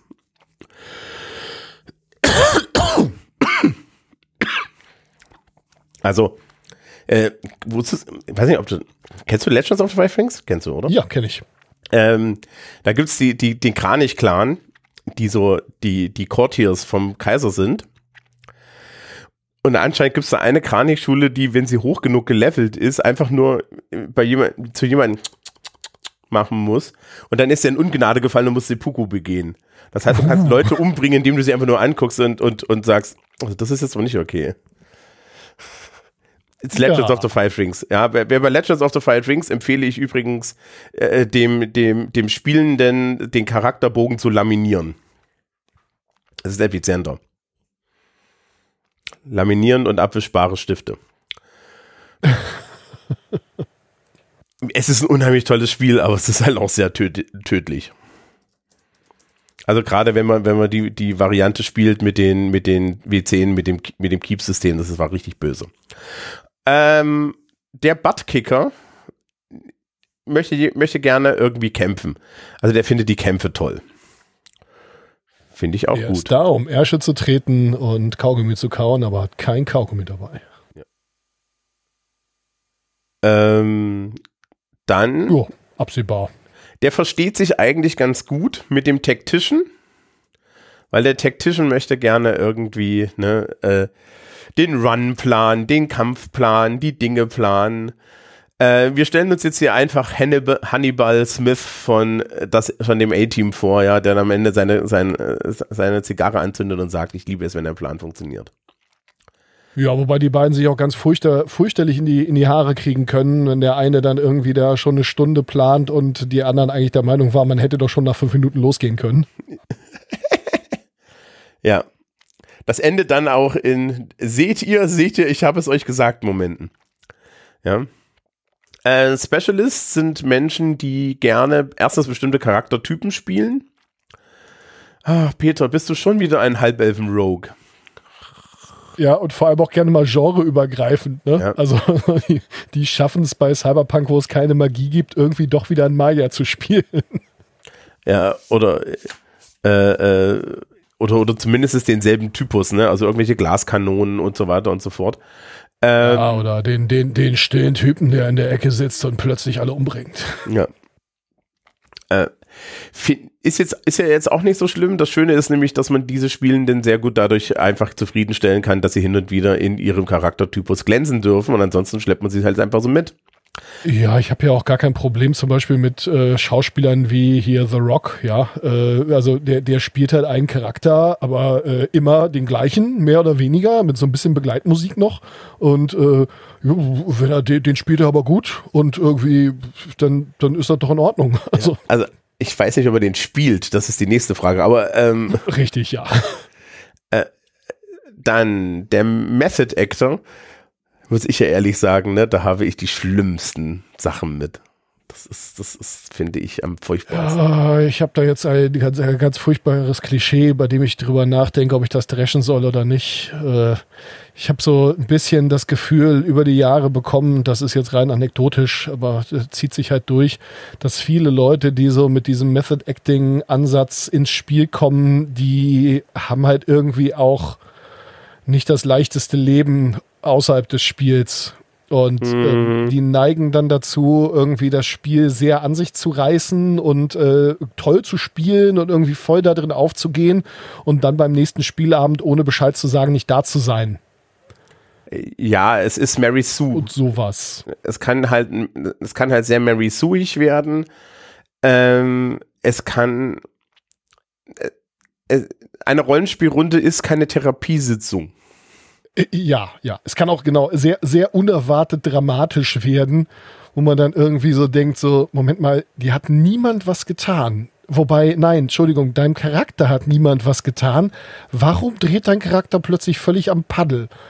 Ja. So, da sind wir dann wieder beim, beim Thema irgendwie Probleme von außerhalb müssen auch außerhalb gelöst werden, ähm, wo man dann irgendwie hinterher feststellt, ja, okay, also irgendwas ist beim letzten Mal außerhalb des Spiels vorgefallen, äh, weshalb jetzt irgendwie das hier ins Spiel einfließt und also das muss überhaupt nicht so sein. Ähm, kann auch irgendwie toll sein, also alles super, aber es wird halt gerne mal anstrengend, wenn die Leute zu sehr in ihrem Charakter aufgehen. Ja.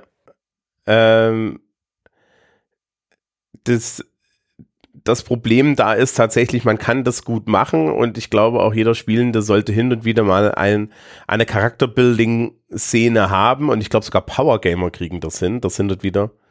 Ja, tatsächlich. Schließt sich ja auch überhaupt nicht aus. Ne, dass also, ich das, ähm, du, du, kannst ja einen Charakter haben, der irgendwie äh, voll durchoptimiert ist und irgendwie das, was der Charakter kann, richtig geil kann und äh, was aber trotzdem einfach ein cooler Charakter ist. Und wenn man mal ehrlich ist, die allermeisten, ähm, ich sag jetzt mal, actionbasierten Charaktere in Film, Fernsehen und ähnlichem sind genau das. Mhm. Die sind in irgendwas ganz furchtbar gut und können trotzdem coole Charaktere sein und cool gespielt sein. Ja, also das ist, ist äh, ich glaube ich glaube tatsächlich, das ist eine, also für mich als Spielleitung ist das, glaube ich, die schwierigste Sache. Mit Powergamern komme ich zurecht, äh, mit dem Rest komme ich auch zurecht, aber mit jemandem, der so dreieinhalb Stunden die Scenery versucht zu tunen, das ist schwierig. Ja. Ja. Ähm, Storyteller, der möchte, dass eine gute Geschichte entsteht. Ein, aus meiner Sicht einer der dankbarsten Spielenden, die man so kriegen kann, weil das sind auch Leute, die einfach mal so, so sagen, weißt du was? ich glaube, ich sterbe jetzt einfach. Genau. Ja, weil das wäre jetzt mal ein guter Sinn. Zeitpunkt, den Löffel abzugeben, oder? Ja.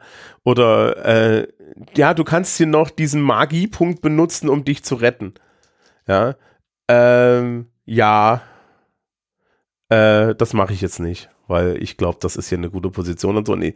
Ja, äh, oder hin und wieder halt auch einfach zu sagen, ich muss hier jetzt nicht ähm, es ist so ein bisschen die Gegenfolie zu allen anderen. Allen anderen ist, ist was anderes wichtig als die Geschichte. Und das finde ich gar nicht so schlecht. Äh, man muss es halt nicht in die eigene Submissivität hinein übertreiben, ne? Ja, also. und ich finde auch schwierig wird's an der Stelle, wenn die Leute dann eine Idee haben, was eine gute Geschichte ist. Ja. Und ähm, die, die Prinzen haben irgendwann mal erzählt, dass sie ein Problem mit GesangslehrerInnen äh, hätten, weil die alle eine, ein Vorbild haben und die Leute dahin bringen wollen, dass die so singen wie Whitney Houston, so in verkürzt jetzt, ja. Mhm. Und ähm, wenn die Leute dann irgendwie gerade äh, hier beliebige äh, Geschichte einsetzen, ähm, gelesen haben und dann wollen, dass das Spiel jetzt so wird wie diese Geschichte, weil das ist ja eine gute Geschichte und wir wollen gute Geschichten erzählen, weil wir sind gute RollenspielerInnen. Jawohl.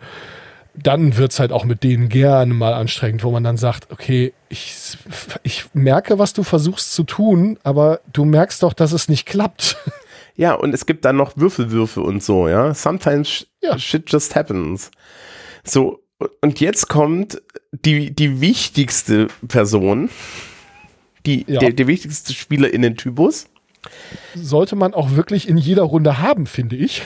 Ja, und man muss gleichzeitig erstmal sich klar sein, dass es diese Menschen gibt. Den, den, den die der, das Casual Gamer. Filthy Casuals. Menschen, die einfach nur dabei sind, weil es eine soziales, eine soziale Geschichte ist.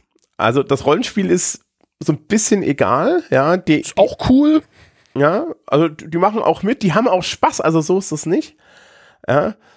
Ähm, aber Haupt, Hauptsache, ich bin halt hier mit dabei und das ist cool und hier gibt es eine Pizza und ich habe hier meine Freunde ja, und hin und wieder und, und, und hin und wieder und hin und wieder ist es, äh, bin ich auch mal irgendwie äh, im Mittelpunkt, ja, aber ansonsten habe ich auch kein Problem, einfach einen Cleric zu spielen. Ja, irgendwie Wasserträgercharakter und weil die, die Leute sind ganz, ganz wichtig, weil die einen auch dann, wenn es mal Konflikte in der Gruppe gibt oder so und die ganzen Leute, denen das Rollenspiel alles total wichtig ist und die da, äh, für die das identitätsstiftend ist, wenn die dann irgendwie da plötzlich ihre Egos gegeneinander aufschaukeln, dann ist die soziale Rolle dieser Person halt zu sagen, Leute, sag mal, was stimmt denn nicht mit euch? Warum streitet ihr euch denn gerade wegen der Scheiße? Ja. Und ähm, das Einzige, was schwierig ist, ist, wenn Casual, die, die Casual Gamer Person irgendwie romantische Relationships mit jemand anders am Tisch hat. Ja, also die, die, mit, die mitgebrachten Leute ganz generell, ne, die irgendwie, weiß ich nicht, auch, auch so WG-MitbewohnerInnen, die mitspielen, weil ja also die Küche sowieso besetzt ist und da kann man sich auch dazusetzen. Also die, die trotzdem mitspielen, das ist so ein, das kann dann problematisch werden. Ja, ansonsten, ne, wenn es dann Leute gibt, ach ja, ich mach mit. Also es sollte schon so ein bisschen aus eigenem Antrieb geschehen, aber es muss ja jetzt nicht unbedingt, ne, du hast keine, das sind halt Leute ohne Agenda sozusagen. Die anderen haben alle eine Agenda und einfach nur Leute, die Spaß haben, ist, glaube ich, ganz gut. Und auf die muss man halt auch Acht geben, weil die möchten halt immer wieder nur gesehen werden und als Spielleitung musst du halt dann auch ein bisschen drauf gucken, dass sie manchmal ihren Spaß haben und dass sie vor allen Dingen auch diese soziale Interaktion mitmachen können. Ja, ja. Hauptkritik an diesen Spielertypen genauso wie an allen Spielertypen ist, ja, aber ich kenne jemanden, der passt da gar nicht rein. Also ah. Selbstverständlich, es ist ein Modell, vereinfachte Darstellung und wir beide haben uns jetzt ja auch gerade schon in zwei oder drei Kategorien einsortiert hier. Mhm. Ähm, genau. Ja, ist halt so. Man muss das irgendwie vereinfachen und äh, es reicht ja zu erkennen, dass man mit einem bestimmten Aspekt irgendwo vielleicht ein Problem hat oder dass da irgendwo Dinge auftreten, ja. Also, also wenn du mich wirklich fragst, ne, ich glaube, ich habe etwas von einem Power Gamer. Ich bin definitiv ein Tactician, ich bin definitiv ein Specialist und ich bin definitiv ein Storyteller. Und ein relativ guter Casual Gamer. Ja, da musst du mich dazu auch noch fragen, äh, spielleitend oder spielend. Ja. Ähm, dann hängt das bei mir sicherlich auch ein Stück weit vom System ab, denn es gibt halt Systeme, da habe ich Spaß dran rumzuschrauben und dann bin ich mehr Power Gamer und es gibt Systeme, die, äh, die erzeugen bei mir irgendwie äh, Abscheu und da schraube ich an meinem, da vergesse ich teilweise sogar einfach meine Charakterpunkte auszugeben, weil ich da keine Lust zu habe. Ähm, und dann äh, hat mir mal irgendein Mitspieler gesagt, so, du weißt schon, dass du Charakterpunkte auch ausgeben kannst, jetzt wo du da so 600 stehen hast, ne? Und äh, naja, gut, solche, solche Geschichten. Ja, ich bin letztens auch hingegangen und habe zu meinen Spielenden gesagt, so hier, ähm, ihr habt da noch XP übrig. Ja. Und das ist, ist ich finde das ja auch vollkommen okay. Ja. Wenn die Charaktere so gut sind, wie sie sind, ist das doch in Ordnung. Genau. So und so ist das Wichtigste am Rollenspiel, dass man es mit anständigen Charakteren macht. Das heißt also, duldet bitte keine Arschlöcher am Tisch. Dankeschön. Ja. ja, ganz, ganz Spieler, ganz, ganz wichtiger Punkt. Ich habe hier noch so ein paar eigene Punkte und da steht unter anderem, niemand hat ein Recht auf deine, in Klammern, Rollenspielzeit. Ähm, wenn die Leute meinen, du müsstest doch, dann ist es an der Stelle zu sagen, Moment mal, einen Scheiß muss ich. Also äh, ich, ich sag dann immer, sag mal, bezahlt ihr mich dafür? Nein, gut, dann, äh, dann kriegt ihr das, was ihr kriegt, ja. Genau. Und ich, ich, ich habe in die Punkte von Sven geschmut. Das zweite ist, der Plot ist nicht das Wichtigste. Oh ja, ja, ja, ja, ja, ja. Es, gibt ganz viele, die echt so, so Hail the Almighty Plot. Das finde ich immer sehr lustig. In meinen kleinen äh, Nachgesprächen sagen dann mir viele Leute und ich, ich ich unterstelle mal, das ist gar keine ernst gemeinte Frage, sondern das ist so ein smugges Grinsen, weil es irgendwie als, als äh, Achievement, jetzt wird es gerade sehr, sehr denglisch hier, also es gilt als Errungenschaft unter einigen Leuten, den Plot kaputt gemacht zu haben. Wo ich den Leuten dann immer äh, enttäuschenderweise sagen muss, das geht gar nicht, weil ich habe keinen Plot. Genau, das wollte ich gerade auch sagen. Das, man kann den keine Liste von Dingen, die ich hier abarbeite. Es gibt keine große Geschichte, die ich äh, vorhabe zu erzählen. Ähm, es gibt eine ganz große Geschichte, äh, die lässt sich meistens irgendwie so grob herunterbrechen auf irgendwas mit Heldenreise.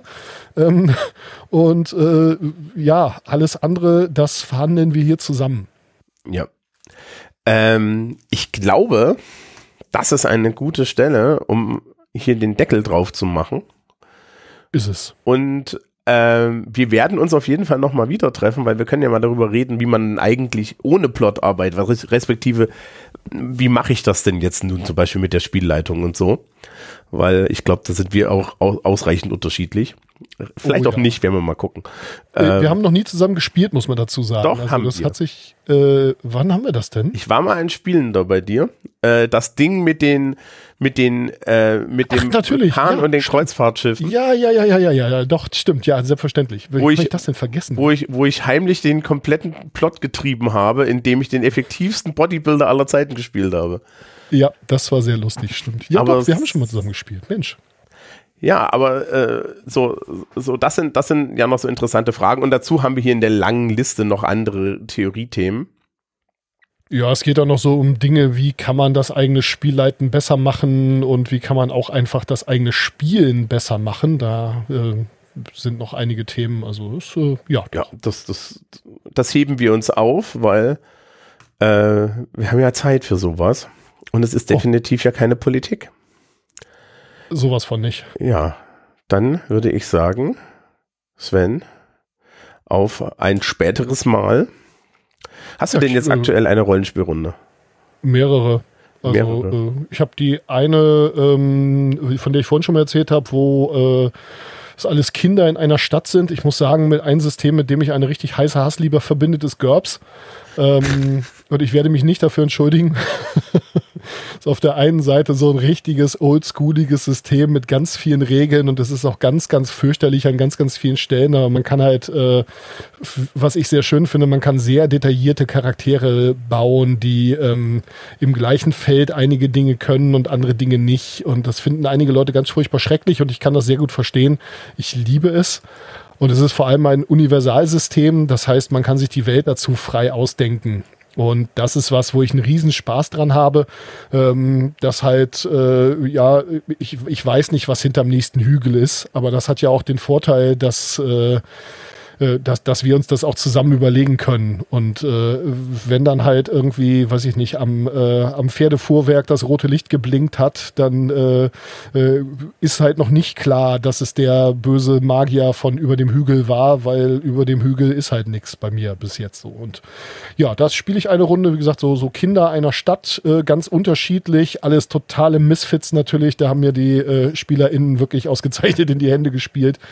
Ähm, die den bösen Bürgermeister zu Fall gebracht haben und dafür die, ähm, die Bürgerschaft in der großen äh, Hauptstadt bekommen haben, womit sie dort studieren dürfen, äh, ohne, ohne Entgelt zu bezahlen. Und, ähm, und ja, das habe ich mir nicht vorher überlegt, das ist alles irgendwie währenddessen entstanden.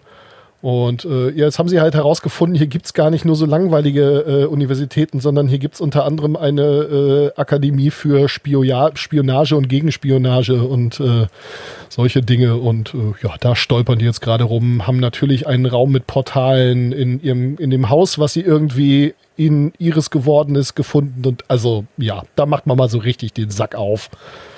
Und äh, haben wir noch eine zweite Runde, auch GURPS, äh, da spielen wir PiratInnen. Ähm, das hat sich auch irgendwie so ergeben. Die sind halt mit dem Schiff unterwegs und äh, piratieren da so rum, haben jetzt gerade Schwarzbart wieder zurück ins Totenreich geschickt, aus dem er mit seiner Flotte rausgesegelt war und äh, sind jetzt irgendwie so in einer Art Asien unterwegs und äh, ja, macht, macht einen Spaß. Oder ich habe noch mehr, aber.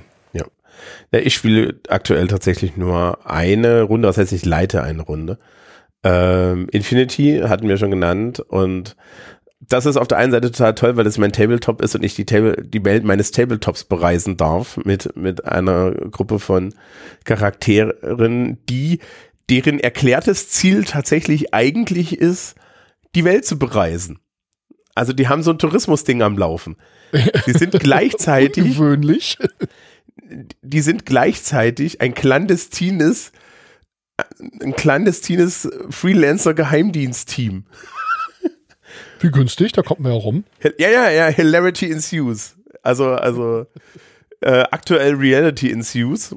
Ähm, weil sie natürlich ganz, ganz nonchalant in irgendwelche äh, diese, diese ganze Welt ist ja so eine Science-Fiction-Welt mit, mit unheimlich vielen Fraktionen und Ränkespielen.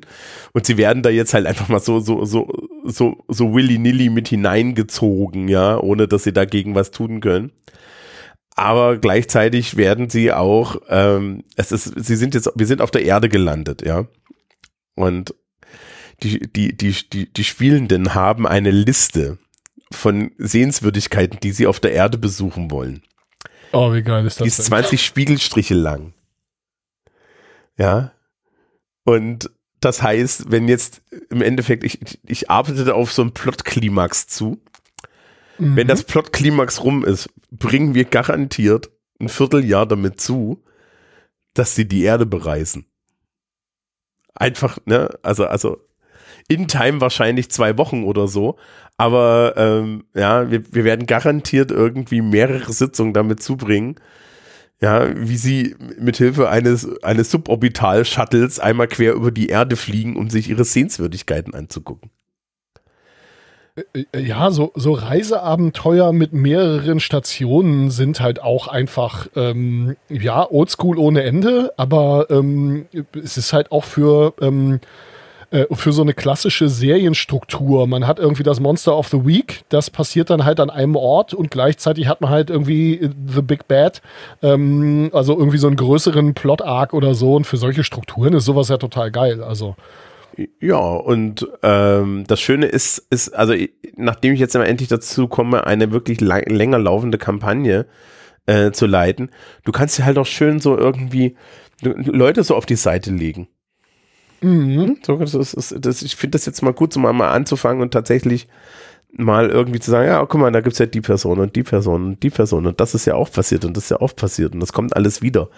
Ja, da ich sehr viele One-Shots immer geleitet habe, bin ich nie dazu gekommen und ich genieße das ja schon so ein bisschen.